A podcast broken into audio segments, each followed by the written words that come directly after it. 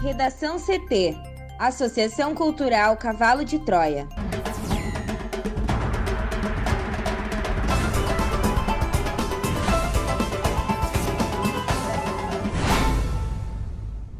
Olá, eu sou Amanda Hammermiller. Eu sou Juliana Preto. E eu sou Thaís Uchoa.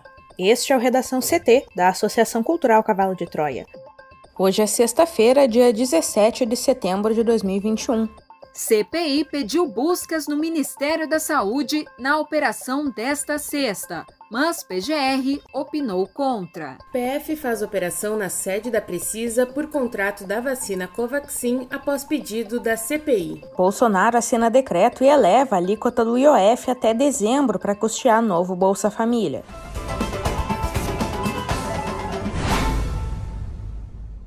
A CPI da Covid pediu buscas no Ministério da Saúde na operação da Polícia Federal desta sexta-feira, mas a Procuradoria-Geral da República opinou contra e o pedido acabou sendo negado pelo ministro Dias Toffoli, do Supremo Tribunal Federal. A Polícia Federal saiu às ruas nessa manhã para cumprir mandados de busca e apreensão em endereços da empresa Precisa Medicamentos. A CPI quer documentos sobre a negociação da vacina indiana Covaxin a Precisa, que intermediou o contrato de compra entre o laboratório indiano Bharat Biotech e o governo federal, é investigada por supostas irregularidades no acordo. Ao pedir buscas também no Ministério da Saúde, a CPI queria especialmente documentos do Departamento de Logística da pasta.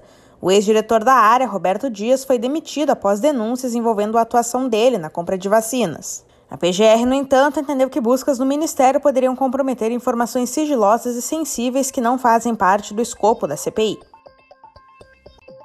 A Polícia Federal está na sede da Precisa Medicamentos nesta sexta-feira para cumprir mandado de busca e apreensão de equipamentos e documentos referentes ao contrato para a compra de vacinas contra a Covid-19 com a Bharat BioNTech, responsável pela fabricação do imunizante Covaxin. A ação ocorre em duas cidades da Grande São Paulo, Barueri e Itapevi. A informação foi confirmada por integrantes da CPI da Covid e a operação foi solicitada pela CPI e autorizada pelo ministro Dias Toffoli, do Supremo Tribunal Federal. A Precisa fechou um contrato de 1,6 bilhão de reais com o Ministério da Saúde para a venda de 20 milhões de doses da vacina indiana Covaxin. A Precisa informou que entregou todos os documentos à CPI e que três representantes prestaram depoimentos à comissão.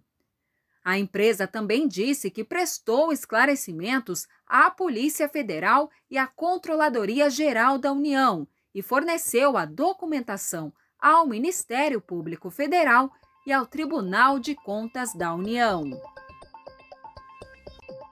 O presidente Jair Bolsonaro assinou decreto para elevar até o fim de 2021 a alíquota do IOF, o Imposto sobre Operações de Crédito, Câmbio e Seguro ou relativas a títulos ou valores imobiliários.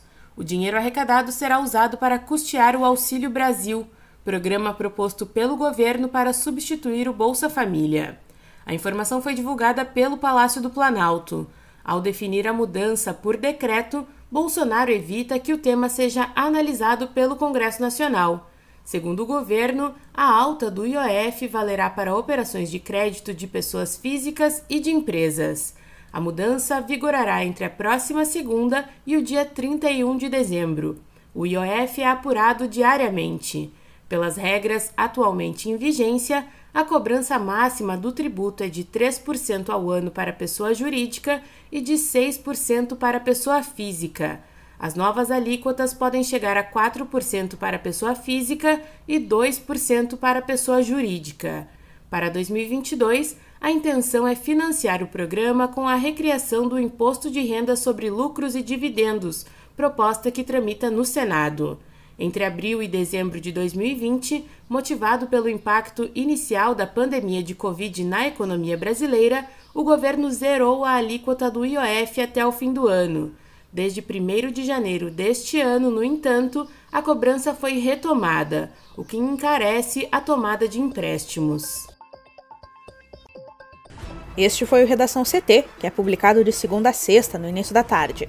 Para não perder nenhuma edição, siga o podcast no seu aplicativo favorito ou acesse arroba Cavalo de Troia no Instagram e inscreva-se para receber no WhatsApp ou no Telegram.